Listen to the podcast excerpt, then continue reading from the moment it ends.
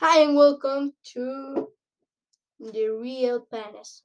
Y si no entendiste ni una chucacha de lo que acabo de decir es porque voy a abrir mi nuevo podcast. Es en inglés prácticamente. Estaré subiendo prácticamente pues los, los podcasts que, pues, que estuve grabando pero en español pero ahora en inglés.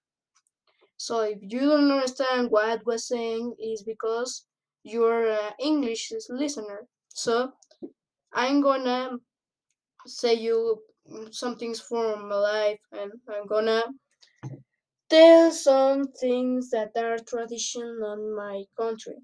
And if you like some kind of this podcast, just follow me and listen all you want. This is only a short to announce my new, new podcast. So uh, listen it and see you later.